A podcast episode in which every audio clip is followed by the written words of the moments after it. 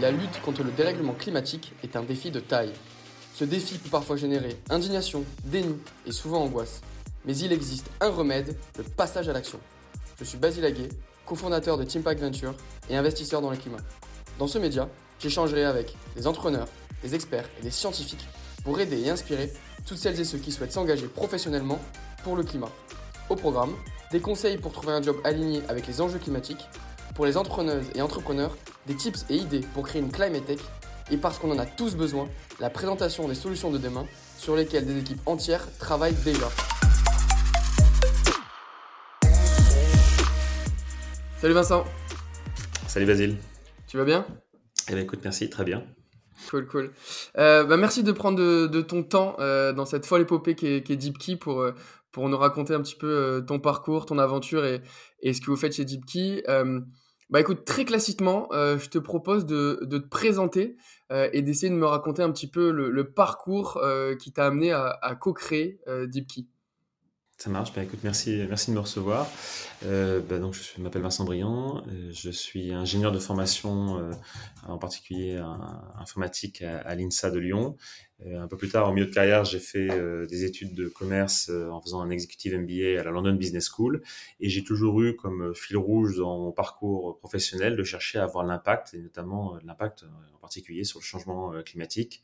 Et donc, bah, j'ai commencé à travailler pour un cabinet de conseil euh, qui a été racheté par Schneider Electric. Puis ensuite, j'ai travaillé pour les installateurs. Je me suis dit que donner des conseils aux entreprises, c'était bien. Mais quand on se rend compte qu'ils mettent en place qu'une ou deux préconisations que tu leur donnes, c'est un peu frustrant. Alors, je me suis dit, allez, on va voir les installateurs, on va voir les mainteneurs, on va voir les exploitants, euh, tous ces gens qui euh, réalisent au quotidien les opérations qui font que les bâtiments, les infrastructures, les usines, etc., tout ça fonctionne. Et allons convaincre de l'intérieur pour mettre en place des solutions qui permettent de faire de l'efficacité énergétique. Et puis, euh, passé quasiment dix ans euh, dans ces structures, euh, notamment des filiales d'Engie. Ensuite, bah, j'ai rencontré mon associé Mel Blanchet et nous avons créé DeepKey en, 2014, qui est, une plateforme logicielle pour lutter contre le changement climatique. Formidable. Bah écoute, la, transition est toute trouvée. Est-ce que tu peux nous en dire plus sur ce qu'est DeepKey concrètement? C'est quoi le produit? Qu'est-ce que vous faites? Et surtout, quels problèmes vous résolvez? En fait, au départ, nous, comme tu l'as compris, on est deux ingénieurs de, formation. Euh, moi, plutôt sur la partie énergie, efficacité énergétique, Emmanuel plutôt sur la partie euh, construction. Et on était frustrés de voir que les acteurs de l'immobilier, bah, ils n'avaient pas vraiment de visibilité sur leurs émissions de CO2, sur leur consommation. Et donc, pas, pas de marge de manœuvre, en réalité, pour, euh, pour réduire leur impact. Et c'est assez paradoxal quand tu sais que bah, à l'échelle mondiale, euh, l'immobilier, c'est plus d'un tiers des, émissions de CO2. En France, c'est 25% euh, tout de même. Et que tout ce, tout ce monde-là, il doit d'ici 2050 euh, être quasiment à zéro, hein, le fameux objectif des accords de Paris, net zéro pour, pour l'immobilier. Et, et, en cela, bah, c'est un risque. C'est un risque pour tous les acteurs qui vivent de cette activité d'immobilier parce qu'il y a un risque de décrochage, on pourra en reparler, mais de, la valeur tout simplement de, leur bâtiment. Et en fait, bah, nous, chez DeepKey, on a un métier qui est de combiner un, logiciel en ligne avec du conseil, de l'accompagnement, pour aider, premièrement, à fiabiliser euh, la, vision euh, de la performance environnementale des patrimoines immobiliers, identifier euh, ou mettre en place des, actions, des actions d'investissement pour réduire l'impact, et puis enfin, accompagner nos clients pour réduire cet impact. En deux mots, on est sur un business model assez classique de le logiciel SaaS, hein, comme on dit, et nos clients sont des opérateurs de centres commerciaux, comme Clépierre par exemple, des entreprises de distribution comme, euh, comme Picard, des assureurs comme Alliance euh, ou Groupama, des foncières comme, euh, comme ICAD ou comme Sofidi, et puis aussi des, institutions détentrices de grands patrimoines immobiliers comme l'État ou, la mairie de Paris. Très clair. Donc on reste sur, du, sur de la clientèle 100% B2B, il n'y a aucun volet B2C chez DeepKey aujourd'hui non, absolument. Nous, on est vraiment B2B. Après, on fait du B2B2C. On a plein de clients, des bailleurs sociaux, des institutionnels qui détiennent des, grands euh, parcs de logements collectifs, euh, mais, euh, ou du co-living aussi. mais effectivement, on est vraiment sur du B2B ou du B2B2C. Ok. Et vous avez jamais vocation, pour, tout dire, ces derniers temps, je vois une espèce de, ruée vers l'or de la rénovation énergétique des, foyers français. Il y a beaucoup de startups qui se montent autour de cette problématique-là. Euh, vous, aujourd'hui, c'est un, sujet que vous, vous allez adresser un jour ou pas du tout C'est un tout autre métier euh, et c'est pas, pas quelque chose que vous allez effectuer alors tant mieux, hein, tant mieux qu'il y ait beaucoup d'acteurs qui se ruent, comme tu dis, sur ce secteur-là. Il y en a besoin. Euh, c'est un secteur qui, qui aujourd'hui a besoin de passer à l'acte et il y a des pénuries à la fois de matériaux et de, compétences. Donc c'est une très très bonne nouvelle qu'on ait de plus en plus d'acteurs qui y aillent. Nous, on accompagne les plutôt les acteurs B2B parce qu'on a un mot d'ordre, un objectif, un, pôle nord. c'est vraiment d'avoir le plus d'impact possible. Et pour ça, bah, c'est plus efficace de passer par euh, des, détenteurs de patrimoine ou des gestionnaires de patrimoine qui ont des grands patrimoines. Ok, donc as, hyper intéressant. Euh, tu as parlé de, de, sorte de North Star, euh, de vouloir avoir de l'impact. Aujourd'hui, quels sont les KPI de DeepKey Comment on mesure l'impact de DeepKey sur le, le, voilà, sur le parc immobilier qui est couvert par la solution DeepKey Ouais, bah, alors déjà, je peux donner quelques indicateurs sur l'entreprise. On est aujourd'hui 400 euh, personnes, 400 personnes motivées. C'est la première ressource de l'entreprise, premier actif. Euh, des gens euh, compétents, des experts, des ingénieurs, des data scientists, des chercheurs qui travaillent tous sur les questions de ESG, questions d'immobilier, d'efficacité énergétique, de carbone, etc. on opère aujourd'hui, on monitor hein, via notre logiciel dans 63 pays dans, dans, le monde pour le compte de, de 450 clients. Euh, et, euh, et, donc en matière d'indicateurs euh, d'impact, eh ben, c'en est déjà un, c'est qu'on court aujourd'hui sur trois pays et qu'on a plus d'un million de bâtiments que l'on suit, avec deux tiers qui sont des bâtiments résidentiels, un tiers qui sont des bâtiments plutôt de type tertiaire, commercial, real estate, comme on dit, pour le compte de ces 450 clients. Alors après, quand si je, je, complète ma réponse par rapport à ta question, ce qu'on observe, c'est qu'il y a trois étapes de maturité sur le marché. La première étape, c'est tout simplement y voir clair. Euh, tu es gestionnaire de patrimoine immobilier, tu es utilisateur de patrimoine immobilier, euh, magasin, entrepôt logistique, data center, bureau, euh, etc., résidentiel. La première question à se poser, c'est quel est mon bâtiment qui pollue le plus, quel est mon bâtiment qui pollue le moins, et puis d'avoir en quelque sorte l'ordre de mérite de tous ces bâtiments les uns par rapport aux autres. Parce qu'il faut orienter l'action, orienter les priorités. Ça, c'est la première étape. La deuxième étape, elle revient à construire les, plans d'investissement, les, décisions à prendre maintenant, dans 5 ans, dans 10 ans, dans 15 ans, pour réduire l'impact de ces euh, patrimoines immobiliers.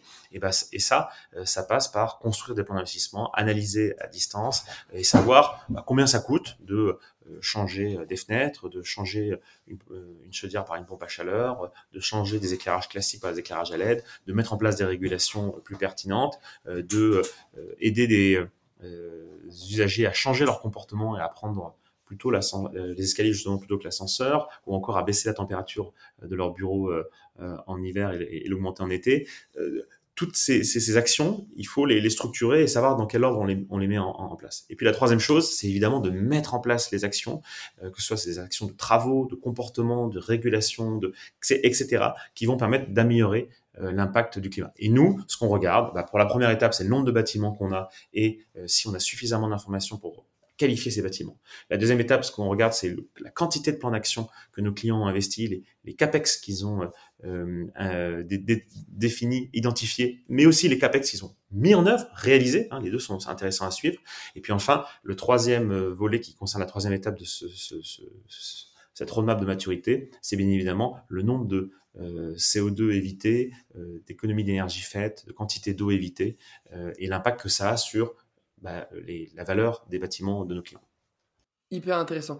Il y a une notion que j'avais pas du tout en tête avant qu'on échange, euh, c'est que vous adressez aussi du coup le comportement intérieur des usagers du dit bâtiment. Donc on se focus pas uniquement sur les matériaux utilisés, euh, euh l'isolation, voilà, comment le, où est-ce que se trouve l'emplacement, etc. donc il y a aussi une notion de comportement. Et donc je serais très curieux. Aujourd'hui, c'est peut-être dur à le faire peut-être à la louche, mais en pourcentage entre adresser la structure, le bâtiment même, versus le comportement d'usager. Est-ce que tu as des chiffres à me donner sur euh, bah, qu'est-ce qui est le plus impactant sur euh, l'impact carbone finalement du bâtiment dans sa globalité? Alors c'est une très bonne question, Vasile. Alors euh, oui, je peux te donner des chiffres. Il varie bien évidemment d'un pays à l'autre. Il varie de l'âge d'un bâtiment à l'autre, de l'usage d'un bâtiment à l'autre. Hein. C'est pas, pas la même chose un entrepôt logistique froid où il y a la réfrigération pour des denrées versus un immeuble de bureau exclusivement de bureaux tertiaires. Donc Évidemment, tout ça, ça va varier. Mais en gros, il y a dix grandes actions pour euh, réduire l'impact carbone euh, des bâtiments. La première, qui n'est pas forcément la plus rentable, mais qui est la plus efficace, c'est bien évidemment d'isoler les bâtiments, d'améliorer l'enveloppe des bâtiments existants, euh, par l'isolation extérieure, par l'isolation intérieure, parfois aussi c'est possible, même si ça coûte plus cher et que c'est parfois plus compliqué. Mais ça, en général, ça va permettre d'économiser à la louche entre 20 et 40% des consommations d'énergie d'un bâtiment. La deuxième étape, c'est remplacer des équipements qui sont moyennement performants par des équipements plus performants. Donc ça va être euh, remplacer, euh, par exemple, des grippins dans un immeuble de, logement collectif euh, par une pompe à chaleur ou par des pompes à chaleur qui vont avoir un rendement, un coq plus efficace. Donc ça, c'est un, deuxième exemple. J'ai aussi cité des éclairages par des éclairages à LED. Le troisième objectif, c'est de, jouer sur la régulation est-ce que c'est normal euh, qu'on ait ce qu'on appelle le croisement des températures euh, saisonnières? C'est-à-dire qu'en été, on refroidisse les bâtiments à 19, on rafraîchisse plus exactement les bâtiments à 19, et qu'en été, euh, on les réchauffe à, à 22 ou 23 degrés c'est pas normal. Donc, euh, il faut faire attention à ça. Et ça, c'est une question de régulation. Est-ce que c'est normal qu'en intersaison, au printemps ou à l'automne, certains bâtiments refroidissent en même temps qu'ils chauffent euh, Ce genre de choses. Euh, mais aussi, on va, pouvoir jouer sur les horaires de fonctionnement des équipements. Est-ce qu'on a vraiment besoin de lancer à 4 heures du matin des centrales de traitement d'air? Si on peut le faire en réalité à 7h30 avant que tout le monde arrive, en mettant un petit peu la puissance qui va bien. Donc, c'est toutes ces questions-là qu'on peut analyser pour savoir ce qui est mieux à faire. La quatrième étape, c'est jouer sur la maintenance. C'est important de bien maintenir les équipements. Un bâtiment, ça se maintient comme une voiture, comme un vélo. Euh, il faut en, prendre soin. Et donc, lorsque par exemple les mainteneurs remplacent des filtres à air sur des centrales de traitement d'air, eh bien euh, changer euh, les filtres à air de centrales de traitement d'air, c'est quelques pourcents d'économie pour chaque sur la consommation électrique de chaque centrale de traitement d'air. Et donc, ça vaut le coup de bien faire, le faire le bon moment. La cinquième étape, c'est effectivement le comportement. Euh, et là, le comportement des, usagers, euh, qui vont être aussi bien, euh, je le disais, de prendre les escaliers plutôt que l'ascenseur ou d'éteindre la lumière. là, via le comportement, on peut adresser entre 5 et 30% d'économie en fonction de la nature des, bâtiments. Et donc ça aussi, c'est un levier énorme et il y a plein de choses à faire. Ensuite, je vais beaucoup plus vite. Il y a cinq autres leviers pour décarboner. Il y a le changement de source d'énergie, passer par exemple du gaz à l'électricité, avoir des énergies renouvelables sur site avoir des panneaux solaires thermiques, par exemple, pour préchauffer l'eau. Euh, on va avoir ensuite tout ce qui concerne ce qu'on appelle le CO2 embarqué, parce que le CO2, c'est l'exploitation, la vie du bâtiment, mais c'est aussi sa rénovation, sa construction. Donc, euh, le design du bâtiment est important. Est-ce qu'on a vraiment besoin de grands halls magnifiques avec 25 mètres de, plafond, alors qui sont durs à chauffer, alors qu'en fait, un hall plus sobre mais euh, plus efficace fera tout aussi bien l'affaire. On va avoir euh, les modes constructifs, utiliser par exemple du bois sur la structure plutôt que de l'acier. ça, ça, le bois stocke le CO2 alors que l'acier en émet énormément. On va avoir aussi tout ce qui concerne le réemploi, le réusage, comme par exemple réutiliser, c'est notre cas dans nos bureaux, nous à, à près de Goncourt, à Paris, on a quasiment que des meubles de seconde main c'est-à-dire que les tables, les chaises, euh, une partie des bureaux euh, sont euh, des mobiliers qu'on a rachetés à d'autres entreprises pour éviter d'avoir à les fabriquer et qu'on réutilise du mobilier existant. Et puis enfin, le dernier levier, et c'est aussi pas des moindres, c'est de comparer des équipements entre eux. Si vous achetez bah, du vitrage qui est fabriqué en France versus du vitrage qui est fabriqué en Asie, eh bien non seulement l'électricité en Asie est plus émissive qu'en France, mais en plus il faut le transporter, et donc bah, tout ça, ça va mettre plus de CO2. Donc il faut prendre en compte ces 10 leviers, excuse-moi pour la réponse un, peu longue, non, mais, pour faire en sorte euh, de euh, bien économiser euh, les émissions de CO2 sur un bâtiment. C'est passionnant. merci pour cette masterclass des 10 leviers. je les ai, maintenant, je les ai en tête, c'est parfait. Non, merci beaucoup, sincèrement. c'est hyper intéressant.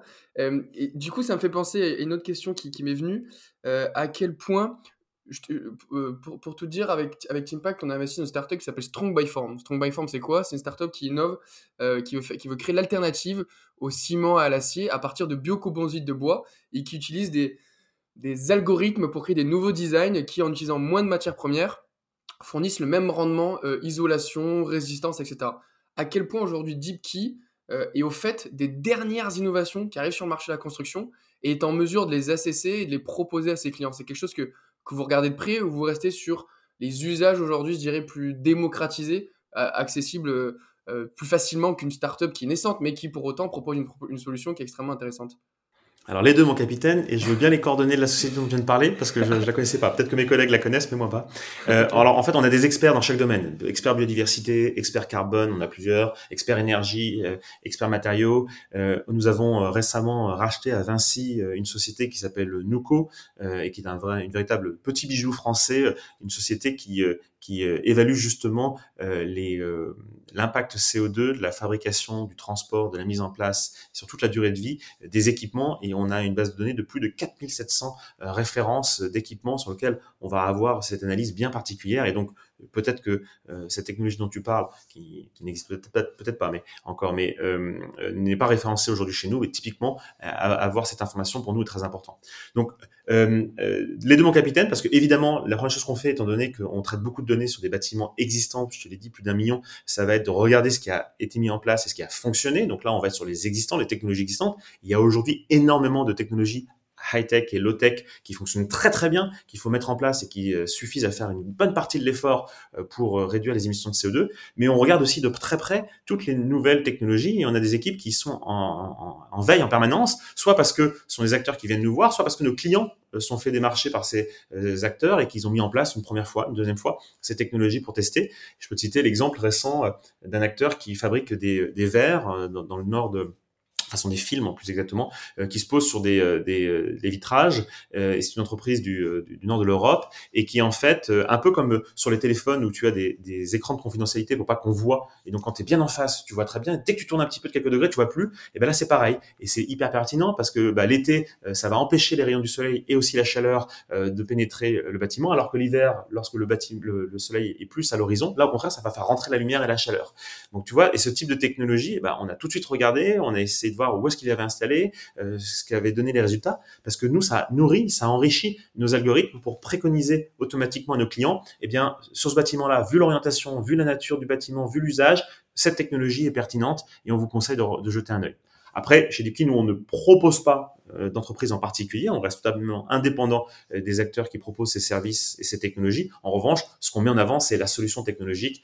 Et ensuite, bah, voilà, à nos clients d'aller chercher les bons prestataires. On analyser euh, les plus, les moins, très clair. Ah, c'est hyper intéressant. Donc DeepKey peut avoir ce rôle de, de catalyseur, d'accélération, euh, d'adoption euh, d'innovation.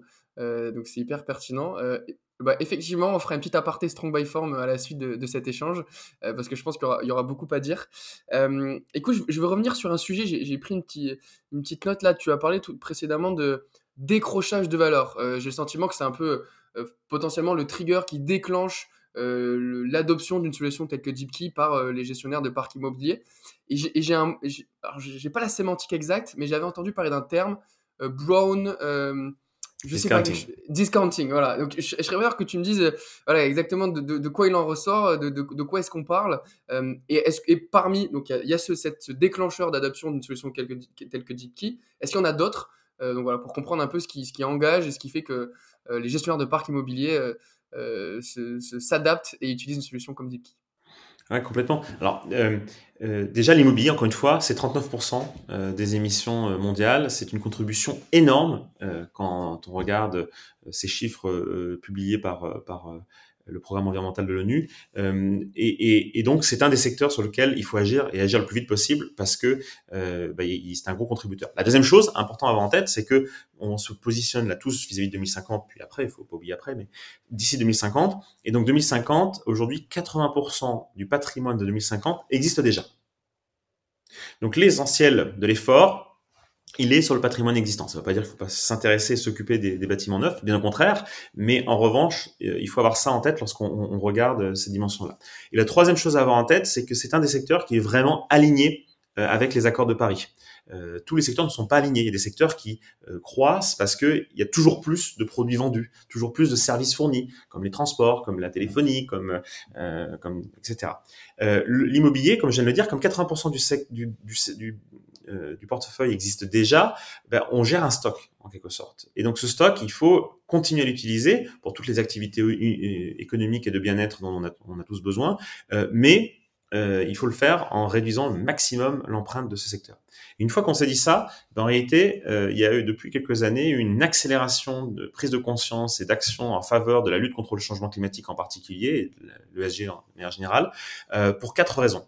La première, elle est vraiment réglementaire. C'est-à-dire que notamment en Europe, notamment en France, euh, on a des, un, arsenal réglementaire extrêmement fort, extrêmement puissant, euh, que ce soit la SFDR au niveau européen, l'alignement à la taxonomie européenne, en France le décret tertiaire, dans euh, d'autres pays d'autres réglementations locales, mais il y a vraiment une volonté forte des pouvoirs publics de faire en sorte que ce secteur se décarbone le plus vite possible. Ça, c'est une première chose. Et donc, les entreprises ne peuvent pas se permettre sur le moyen terme, le long terme, de ne pas être compliant avec toutes ces, réglementations. Le deuxième levier pour répondre à ta question, euh, c'est justement le brand discounting. Euh, les acteurs se rendent compte que si euh, ils ne euh, mettent pas en place des actions pour rénover des capex, pour rénover leur bâtiment, il y a un moment donné, ils vont perdre de la valeur, notamment à la revente du bâtiment. On a autour de nous de plus en plus d'exemples, en particulier dans le contexte de crise euh, économique et immobilière qu'on voit où il y a une liquidité plus faible, c'est-à-dire qu'il y, a, moins de, transactions de, de bâtiments en Europe et dans le monde. Eh bien, on voit que le fait que les bâtiments soient obsolètes parce qu'ils ne sont plus sur les bonnes trajectoires euh, de décarbonation, eh bien ça, ça influe les prix. Et donc, on a des clients euh, qui vendent des bâtiments et qui subissent parfois des décotes de 5, 10, 15, 20% de la valeur de leur euh, bâtiment parce que tout simplement l'acheteur dit moi vous êtes gentil mais je ne peux pas me permettre pour des raisons réglementaires des raisons de valeur d'avoir un bâtiment qui n'est pas performant d'un point de vue environnemental donc j'estime que votre bâtiment aujourd'hui il va falloir que j'investisse X millions d'euros pour euh, améliorer la performance de ce bâtiment. Vous ne l'avez pas fait, je devrais le faire. Donc c'est X milliers d'euros, millions d'euros pardon, que je décote, que je retire euh, de, du prix d'achat parce qu'aujourd'hui je ne suis pas prêt à, à euh, acheter ce bâtiment sans euh, décoter du montant au moins des travaux que, que, que, que j'ai prévus. Et ça c'est plus euh, des signes ponctuels, on le voit vraiment arriver de manière de plus en plus massive. Ce qui est moins clair aujourd'hui, c'est les méthodes d'évaluation pour prendre en compte ce sujet du brand discounting. En revanche, on voit apparaître de plus en plus d'études académiques qui, euh, par des économistes qui montrent que, euh, eh bien, effectivement, l'ESG et le climat en particulier commencent sérieusement à avoir un impact sur les valorisations des bâtiments. Le troisième euh, levier. Je te coupe, pardon, ouais, ça m'intéresse. Commence seulement. Donc, c'est-à-dire qu'aujourd'hui, euh, ça commence à être pris en compte, mais ça reste marginal dans la, valeur d'un bâtiment tel qu'elle est analysée aujourd'hui. Alors ça, va très très vite. Ce qui n'est pas clair aujourd'hui, c'est que d'un pays à l'autre, les méthodes de valorisation des bâtiments changent, que les experts euh, n'ont sont pas encore appropriés complètement ces, ces questions-là. En revanche, un, il y a des études académiques qui prouvent que statistiquement, un bâtiment plus performant d'un point de vue ESG, en particulier climat, a plus de valeur qu'un bâtiment qui ne l'est pas et inversement, qu'un bâtiment qui ne l'est pas a moins de valeur. Euh, et deux, on voit aujourd'hui autour de, de, nous, chez nos clients, ce ne sont pas des études économiques, c'est la perception euh, chez, dans le portefeuille de nos clients, mais que c'est devenu systématique et que c'est des, des codes beaucoup plus importantes que ce qu'on avait observé. Après, je n'ai pas le recul statistique et historique pour pouvoir te dire, c'est sûr, c'est ça. Et okay. donc, je pense que ça a démarré il y a quelques années, hein, deux, trois ans, et là, aujourd'hui, de manière très sérieuse et très forte, on le voit de plus en plus. Dans un an, on aura un peu plus de recul pour savoir euh, ce qu'il en est.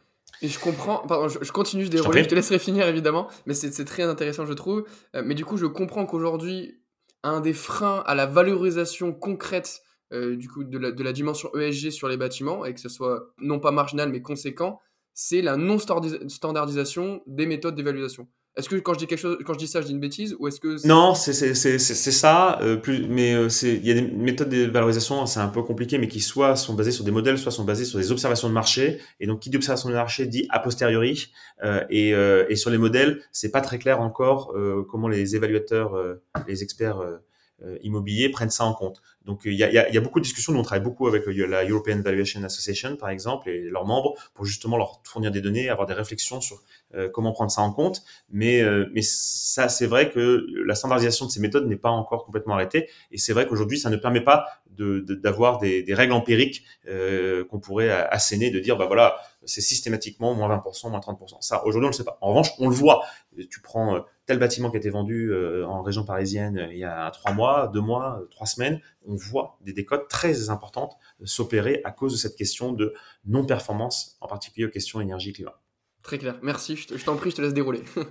Merci. Le troisième levier pour finir de répondre à ta, question précédente, c'était effectivement euh, l'attractivité des bâtiments. Euh, il y a encore une étude récente qui, est sortie euh, par la Société foncière lyonnaise et un organisme de, euh, d'enquête euh, qui révélait que 56% euh, des usagers de bâtiments attendaient de leur employeur qu'ils aient des bâtiments qui soient performants d'un point de vue environnemental et en faisaient un des critères pour lesquels euh, ils étaient contents ou pas de travailler dans l'entreprise pour laquelle ils travaillaient. Donc on, voit que pour attirer des talents et pour retenir euh, des talents, ça devient hyper important aujourd'hui d'avoir des bâtiments qui sont exemplaires. Et c'est le cas pour les employés, mais c'est le cas aussi euh, pour les clients, bien évidemment, lorsqu'on parle de clients B2C. Euh, et le dernier point, et qui est très très important et très fort en ce moment, c'est l'accès aux capitaux.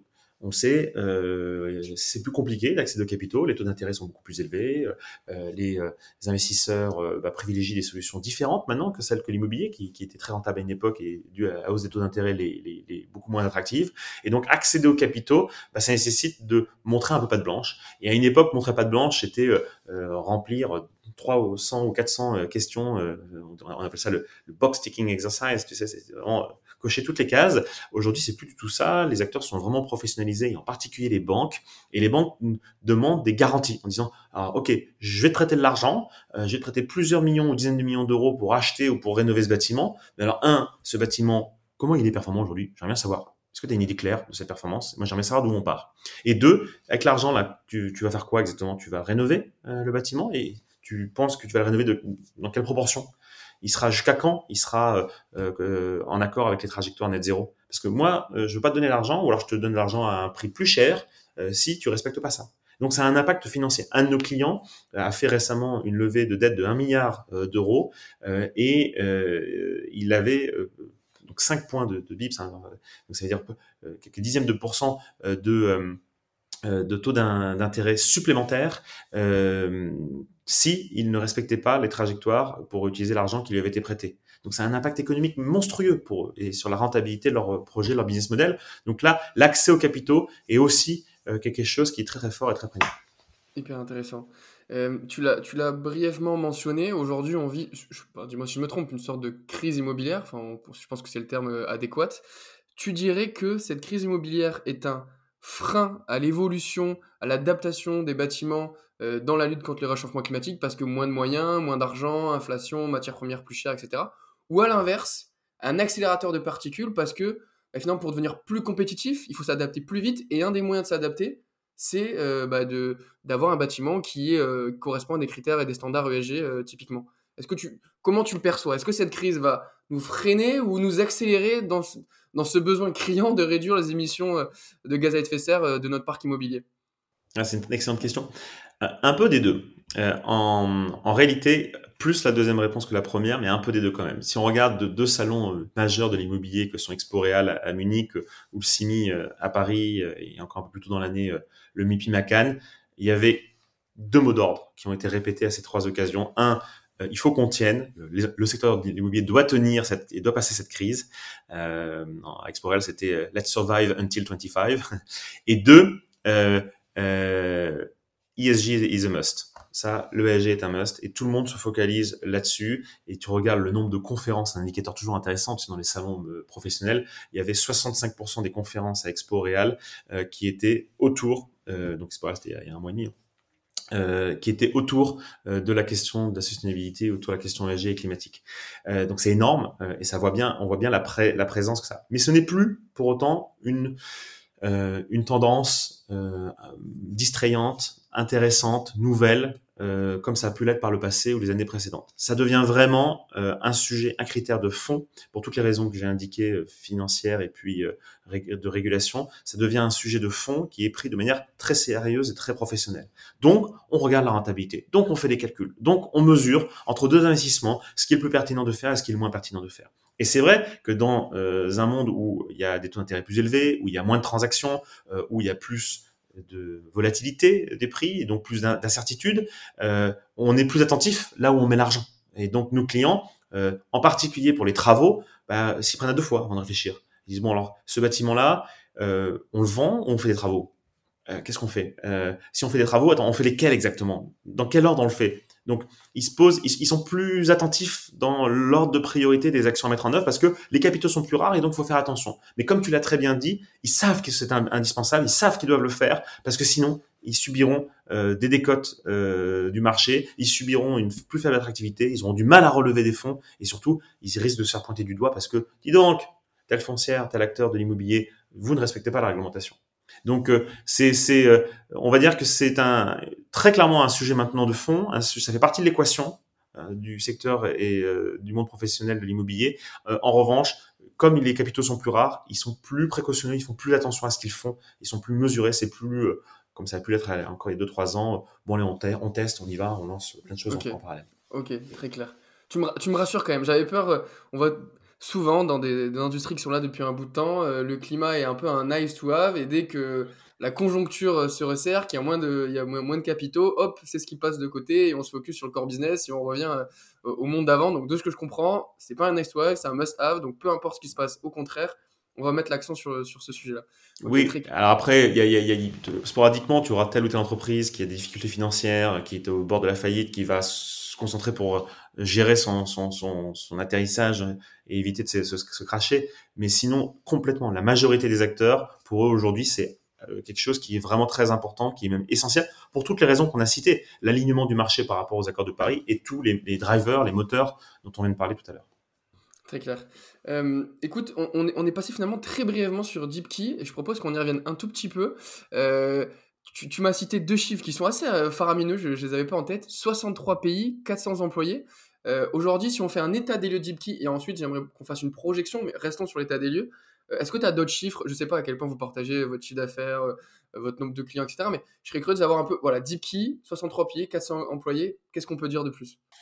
Ben, On peut dire, merci, c'est euh, c'est très sympa. Euh, euh, de dire déjà que on est une entreprise, on a levé 200 millions d'euros tout cumulé hein, euh, en plusieurs levées de fonds. La dernière, c'était il y a un an et demi de, de 150 millions d'euros, et on a toujours été rentable avant de lever des fonds. Donc on investit. Là, on a racheté juste après notre levée de fonds, nous avons racheté notre principal concurrent britannique, Fabric. cette année, nous avons racheté Nuco, donc une société du groupe Vinci qui maintenant fait partie du groupe DeepKey euh, et qui s'occupe du CO2 embarqué, hein, en body de CO2. Euh, et on a aussi réalisé pas mal de choses depuis. Donc, on a augmenté très sérieusement les effectifs puisqu'il y a un an, et demi, an et demi, nous étions 200 euh, personnes. Aujourd'hui, nous sommes 400. Euh, nous avons aussi étendu un partenariat que nous avions avec CBRE en Europe au monde entier et, en particulier euh, aux États-Unis, euh, sur lequel on est en train de déployer actuellement massivement sur chez leurs clients. Euh, on a effectivement aujourd'hui 450 clients. la moitié d'entre eux sont des propriétaires, des gestionnaires immobiliers. L'autre moitié sont des utilisateurs de patrimoine immobilier, public et privé. J'en ai cité quelques-uns tout à l'heure. et en termes de, chiffre d'affaires, on communique plus sur le chiffre d'affaires de euh, depuis qu'on a levé des fonds, parce que bah, c'est la, bonne pratique que, demandent les investisseurs de plus communiquer. Pour donner quelques euh, euh ordres de grandeur, euh, on était en 2022 à 28 millions, l'année d'avant on était à 14, l'année d'avant on était à 7. Et voilà, deux, à peu près la, exactement, c'est à peu près la, la trajectoire qu'on suit d'une année sur l'autre.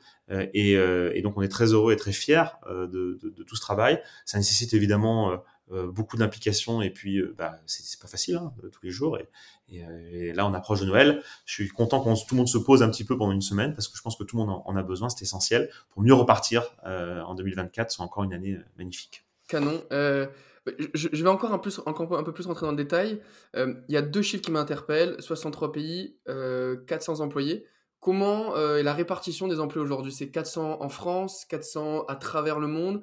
Le pourcentage, un peu, les grandes masses alors on a on a six bureaux aujourd'hui, enfin six emplacements où on a des, des, des, salariés. Donc on a Paris qui est le siège social, siège historique, c'est là où toute la R&D, euh, tout le produit est développé, où on a les services support aussi.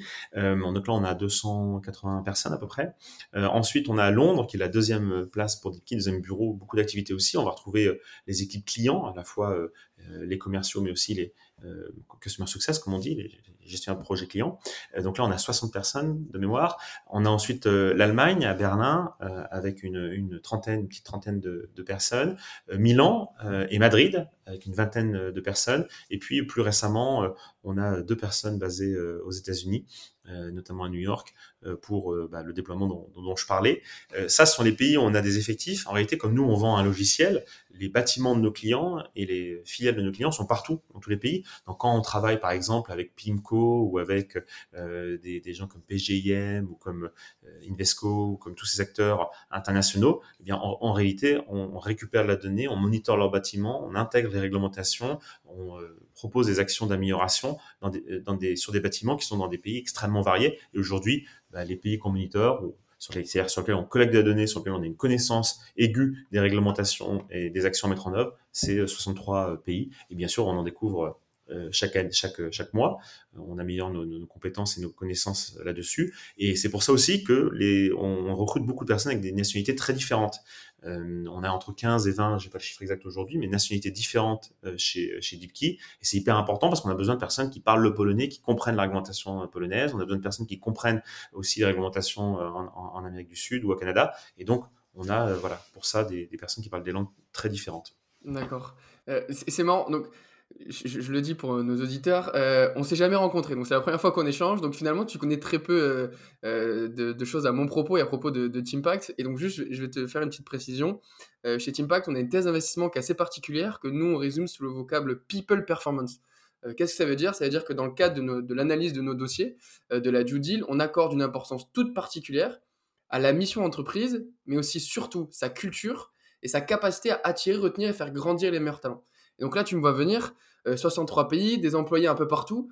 Comment est-ce qu'on arrive à conserver un sentiment d'appartenance, du, lien, euh, à recruter les meilleurs quand on, est, déjà 400 et on a des, employés un peu partout à travers le monde? Est-ce que vous avez des méthodes, des façons de faire? À quel point vous êtes intentionnel sur ce sujet?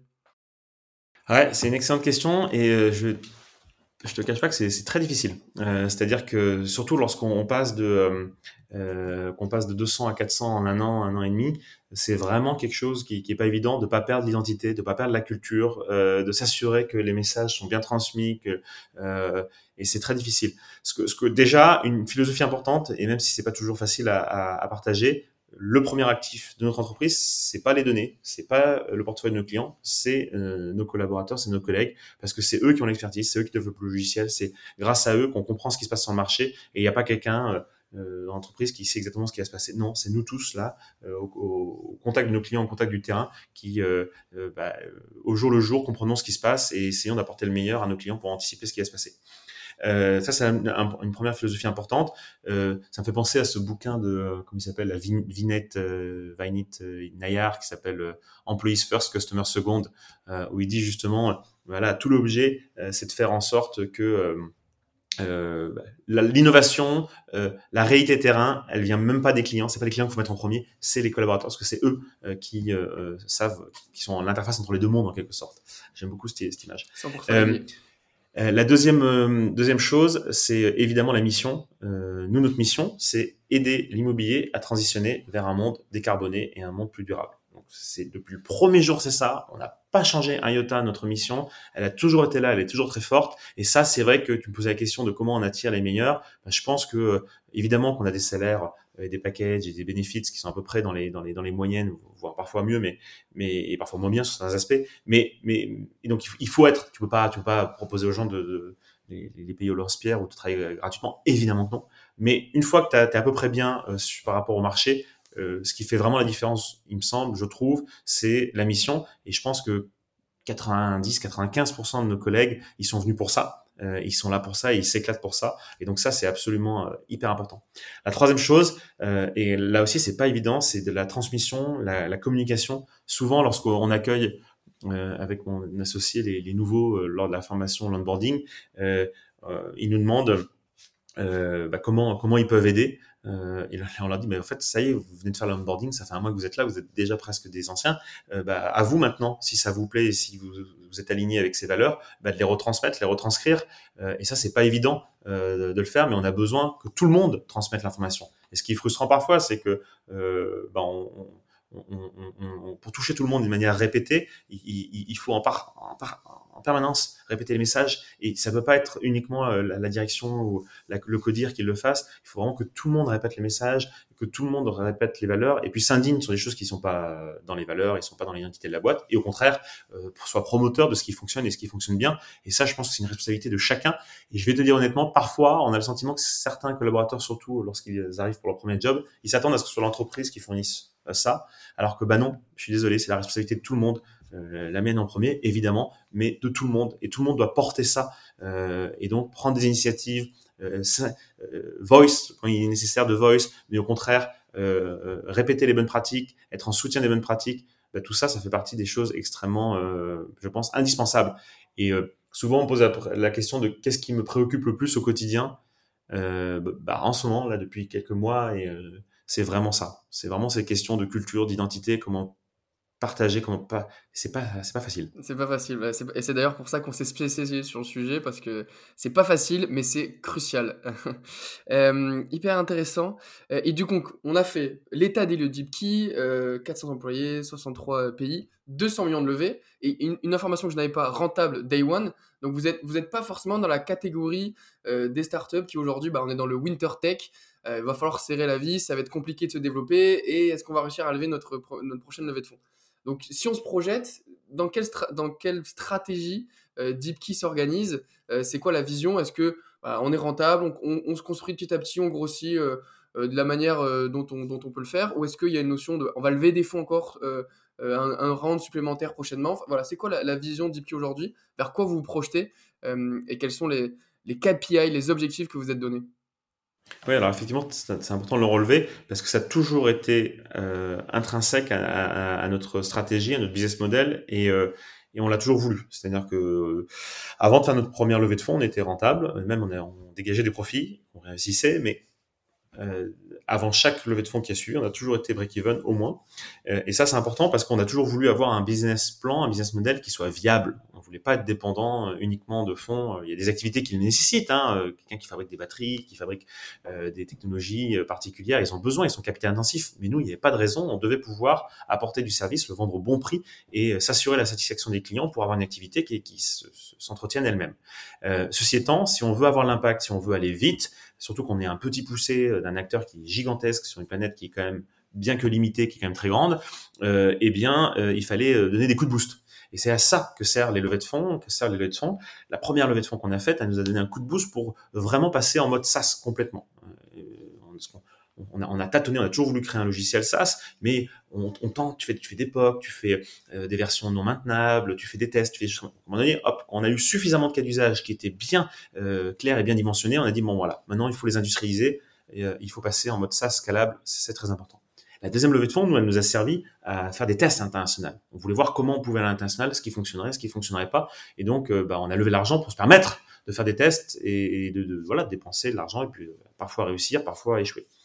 Euh, la troisième levée de fonds, là, on a fait la confirmation du marché, la confirmation du produit, la confirmation du go-to-market. Donc là, c'était accélération, accélération, notamment via des acquisitions de concurrents, hein, donc prise de part de marché sur des territoires, mais aussi de technologies complémentaires comme Nuco, de choses qu'on avait. Euh, tu te poses toujours la question dans ta roadmap produit, est-ce que je le fais en interne, est-ce que j'achète Puis là, voilà, parfois tu achètes comme on l'a fait.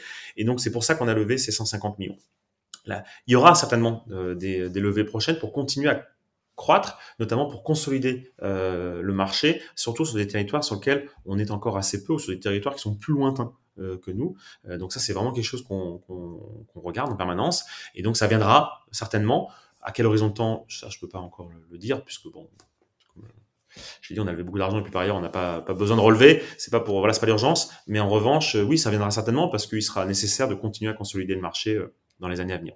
Super. Mais en tout cas, vous avez le, choix du roi, puisque vous n'êtes pas dans cette urgence de devoir lever des fonds, et donc vous allez pouvoir lever au moment le plus intelligent, où euh, les valorisations seront la plus intéressantes, où il y aura plus de, plus de capitaux, où les investisseurs seront moins, rigide euh, à l'idée d'investir. Donc c'est, c'est, vous êtes euh, dans une très très bonne dynamique. c'est intéressant.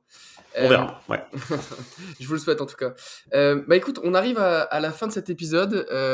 j'ai généralement trois questions que je pose systématiquement en fin d'épisode. d'abord, merci beaucoup cette masterclass sur le parc immobilier et comment l'adapter et faire en sorte qu'il nous aide dans notre transition énergétique. C'était hyper intéressant. et les trois questions que je pose sont les suivantes. premièrement, si tu avais des, conseils à donner à euh, euh, quelqu'un qui souhaite s'engager professionnellement dans le climat, ça peut être entreprendre ou ça peut être euh, trouver un, travail qui fait sens à, cet égard. Quel serait-il? Alors, je vais périphraser mes amis Jean-Marc Jancovici et Ned Hagens en la matière, qui citent souvent, je crois que c'est Einstein, qui disait si j'ai une heure pour résoudre un problème, je vais passer 55 minutes à le comprendre et 5 minutes à le résoudre. Euh, le premier conseil que je me permettrais, c'est de passer du temps à comprendre le problème et pas se mettre le. Aujourd'hui, euh, le SG, le climat, euh, c'est trendy, c'est bon, ça y est, tout le monde a compris que s'il y avait un problème, tout le monde a compris qu'il fallait faire attention. Tout le monde n'a pas compris ce qu'il fallait faire. Euh, et donc, euh, ne, pas se ne pas confondre les ordres de grandeur, se poser les bonnes questions et savoir où ça l'impacte, ben, il me semble que c'est euh, la première chose à faire. Prendre le temps de bien comprendre le sujet. Et pour ça, il y a, tout ce qu'il faut sur Internet, mais c'est hyper important. La deuxième chose qui me vient à l'esprit, ben, c'est faire ses choix euh, faire ses choix professionnels dans soit les entreprises qui euh, contribuent à, lutter contre le changement climatique activement, soit celles qui préparent le monde d'après. Euh, la résilience, euh, et puis parfois des activités très simples, hein, mais devenir artisan, réparer des vélos, proposer des services à la personne locale, bah, tout ça sont des choses qui sont absolument indispensables et qui, dans un monde, à la fois pour lutter contre le changement climatique, pour éviter d'avoir des gens qui se déplacent partout ou vendent des voitures, mais aussi bah, tout simplement parce qu'on va en avoir besoin. Et donc ça me semble la deuxième chose importante. Et la troisième, c'est autant que possible faire preuve d'exemplarité. Euh, je trouve ça formidable toutes les personnes qui cherchent à, travailler dans des entreprises qui ont du sens et, je juge pas leur choix personnel parce que parfois bah, il y a des choix, des raisons personnelles qui font que. Mais si c'est pour passer ses vacances aux Maldives ou à l'autre bout du monde, je pense qu'il y a un moment donné, il faut trouver aussi un peu de cohérence et c'est pas facile. Et on est tous là, personne n'est parfait, moi le premier. Mais quand même, euh, ça fait partie des choses qui chercher la cohérence, l'exemplarité, ça me semble important. 100%. Et je pense que le troisième point est, est le plus important, euh, être aligné, être authentique sur le sujet. Et moi aussi, je vais périphraser un grand de ce monde qui est Gandhi qui dit Sois le changement que tu veux voir en ce monde. Et je pense qu'on en a bien besoin aujourd'hui et que l'effet colibri aura son, son, efficacité si on joue tous le jeu à cet égard. merci pour la, pour la, réponse à cette première question. seconde question Est-ce que tu aurais des, des tips d'entrepreneur Comment toi aujourd'hui, au quotidien, bah, euh, voilà, l'entrepreneuriat, c'est un marathon couplé d'un sprint. Euh, vous êtes allé très vite, très fort, 400 employés, 63 pays, je, ne cesse de le répéter, mais voilà, c'est des marqueurs qui sont forts. Toi, au quotidien, est-ce que tu as des, petites aptitudes, des petits, rituels ou peut-être des, petites lectures qui t'aident à rester au niveau, à rester performant dans ton activité d'entrepreneur et dans, ta, la direction de l'entreprise euh, au quotidien? Alors là, c'est pas un conseil, je peux, juste dire ce que moi je fais. Bah, par exemple, euh, avec mon associé, maintenant, euh, tout le codir et une partie des managers euh, du leadership, on, se fait accompagner par des coachs. parce qu'on est tous des êtres vivants, des êtres humains, avec bah, toute notre histoire personnelle, et on prend tous un rôle dans l'entreprise, et on, on est aussi des êtres humains qui prennent des rôles dans d'autres organisations, que sont la famille, les amis, les assos, etc., le sport. Et donc, être attentif à, sa propre transformation pour éviter d'amener euh, ses problèmes perso au bureau et inversement euh, reproduire des choses euh, à la maison ou au bureau, bah, c'est important de, bah, de, prendre du recul et puis de regarder ça. Et donc, je pense que se mettre en question et être accompagné par quelqu'un qui est externe et qui dont c'est le métier, c'est hyper hyper utile et on fait ça avec avec l'équipe et avec Emmanuel depuis dix ans et je pense que ça nous a permis de franchement de contribuer à réussir, en tout cas d'arriver là où on est arrivé aujourd'hui. Euh, la deuxième chose, c'est je suis hyper attentif au, sauf exception, mais quand même euh, au, à préserver euh, l'espace personnel, l'espace. Tu l'as dit, c'est pas un sprint, hein, c'est vraiment un marathon. Hein. ça peut donner l'impression que c'est un sprint parce qu'on a grossi vite, etc. Mais déjà, il y a des entreprises qui grossissent encore plus vite, et puis il y en a d'autres qui grossissent moins vite et qui sont pas moins successful. Donc, je, je, dirais, c'est vraiment un marathon. Et donc, qui dit marathon, bah, il faut se ménager.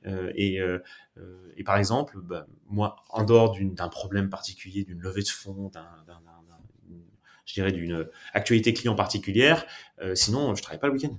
Et je veux pas travailler le week-end. Et euh, j'espère que personne ne travaille le week-end chez nous. Et quand c'est le cas, je trouve que c'est pas une bonne chose. Et, et pas pour faire semblant de s'intéresser à la vie des gens, c'est juste même de manière purement utilitariste. On peut pas, c'est un marathon, on peut pas tenir dans la durée si on prend pas le temps de se reposer et le temps. et donc préserver ces plages euh, le soir et le week-end, ça me semble indispensable pour tenir dans la durée. Donc, euh, et pareil pour les vacances. Et donc euh, voilà, ça c'est vraiment la, deuxième chose que j'essaie de m'appliquer au plus à titre perso et que j'invite tout le monde à, suivre parce que bah, c'est comme ça qu'on tient, c'est comme ça qu'on réussit dans la durée. 100%. Qui veut aller loin ménage sa monture. L'adage bien connu de tous, je, suis 100% aligné. Et je rebondis aussi sur le sujet du, coaching. c'est un des éléments aussi qui fait qu'on a décidé de se lancer avec Impact. Aujourd'hui, je fais le parallèle avec le sport, puisque c'est notre sujet chez Impact. Euh, Djokovic, les grands tennisman euh, de ce monde, euh, est entouré de 13 personnes, dont des coachs mentaux, des préparateurs, etc. etc. Un entrepreneur qui peut gérer 3000 personnes, des levées de fonds dans tous les sens, des acquisitions, etc. Mais parfois, il est un peu tout seul en haut de sa montagne. Et c'est assez, c'est assez dramatique et c'est même pas efficient d'ailleurs pour la performance de l'entreprise. Et donc, je trouve que c'est bien que bah, des, personnes comme toi prennent la parole sur ce sujet et disent bah, bah, moi aussi, je me fais coacher parce que c'est pas une faiblesse, c'est une force et il faut capitaliser dessus au contraire. Donc, je, suis bien aligné avec ce que tu viens de dire. écoute, dernière question pour clôturer tout ça en beauté. si je devais inviter une ou deux personnes sur ce podcast à tout prix, à qui penserais-tu? Ah, voilà. Oh, il y a plein de gens. je sais pas, il y a plein de gens. Euh, euh, alors, euh, que tu connais potentiellement dans, ton réseau, dans ton entourage. voilà. Ah bah, c'était l'occasion, invite Jean-Marc Jancovici. Je veux dire, je, je rêverais. c'est c'est grâce à lui qu'on s'est connu avec Emmanuel euh, et, euh, et c'est quelqu'un que j'admire beaucoup euh, par bah, tout le travail qu'il a fait de vulgarisation, d'explication, de rationalisation des problèmes énergie et climat en France. Il y a son pendant aux États-Unis qui s'appelle Nate Hagens, qui est un, gars absolument génial aussi. et puis on, a un Jean ici dans chaque pays, hein, donc ces gens-là, je pense qu'ils sont vraiment très intéressants pour bien bien bien bien prendre le temps de comprendre le sujet, bien le vulgariser, bien le prendre conscience. Euh, après, euh, euh, quelqu'un de plus accessible parce que Jean-Marc j'aimerais énormément l'interviewer mais je, pense quand même qu'il est ultra sollicité je pense c'est pas de mal avec enfin je l'espère hein, je m'espère avoir l'audience suffisante un jour pour pour l'embarquer sur le podcast mais quelqu'un de voilà un entrepreneur une entrepreneuse bah, je pense à une entrepreneuse que, que je trouve vraiment formidable et qui Ariane Comorne qui est la patronne de la Solive on, a dit tout à l'heure que l'un des sujets, c'était la mise en œuvre des actions. Et euh, en fait, la mise en œuvre des actions euh, dans l'immobilier, euh, il y a l'argent globalement, hein, même si je l'ai dit, ils font plus attention quand même. Il y a l'argent et pour rénover, pour construire comme il faut. Le problème, c'est qu'on manque de compétences, on manque de bras, plus exactement, on manque de bras et de compétences, et on manque euh, de ressources euh, physiques. Hein, et quand tu achètes une pompe à chaleur aujourd'hui pour un immeuble de bureau, bah, tu en as pour 12 mois avant de la recevoir. Elle aura été fabriquée en grande partie en Asie. Euh, et donc, cette pénurie de compétences et, de, matériaux, eh bien, là, en l'occurrence, il y a des entreprises comme la Solive qui reforment euh, et forment les, ouvriers, les artisans euh, de l'immobilier, euh, du bâtiment, à, de, à avoir les bons gestes d'un point de vue carbone et d'un point de vue efficacité énergétique. Et, et, je trouve ça super parce que non seulement dans chaque pays d'Europe, hein, en France c'est 300 000 personnes qui manquent pour pouvoir rénover le patrimoine immobilier, mais ça c'est 300 000 paires de bras qui manquent en réalité, il faut former tout le monde, parce que euh, beaucoup de monde, parce que changer une fenêtre euh, simple vitrage par du double vitrage, c'est pas la même chose que changer une fenêtre par du triple vitrage sans pont thermique. Et donc, euh, bah, ça, il faut avoir les bonnes compétences, les bons savoir-faire, et ça s'improvise pas. Ce sont des métiers, et donc il y a un, boulevard énorme dans la formation et la reformation des acteurs de, du bâtiment et l'immobilier. Et je pense que des, structures comme la Solif qui forment tous ces gens-là sont vraiment. De... Enfin, elle t'en parlera mieux que moi, mais, mais, je trouve que ça fait des, partie des boîtes qui sont qui sont super. Parfait. Ah, merci beaucoup Vincent, c'était un plaisir. Je t'en prie Basile, merci de m'avoir reçu. À très bientôt. À très bientôt. Et c'est la fin de cet épisode. J'espère que ça t'a plu. Si c'est le cas, n'hésite pas à t'abonner et à me suivre sur LinkedIn où je publie régulièrement du contenu à propos de la Climate Tech. Et je te dis à très bientôt pour un prochain épisode.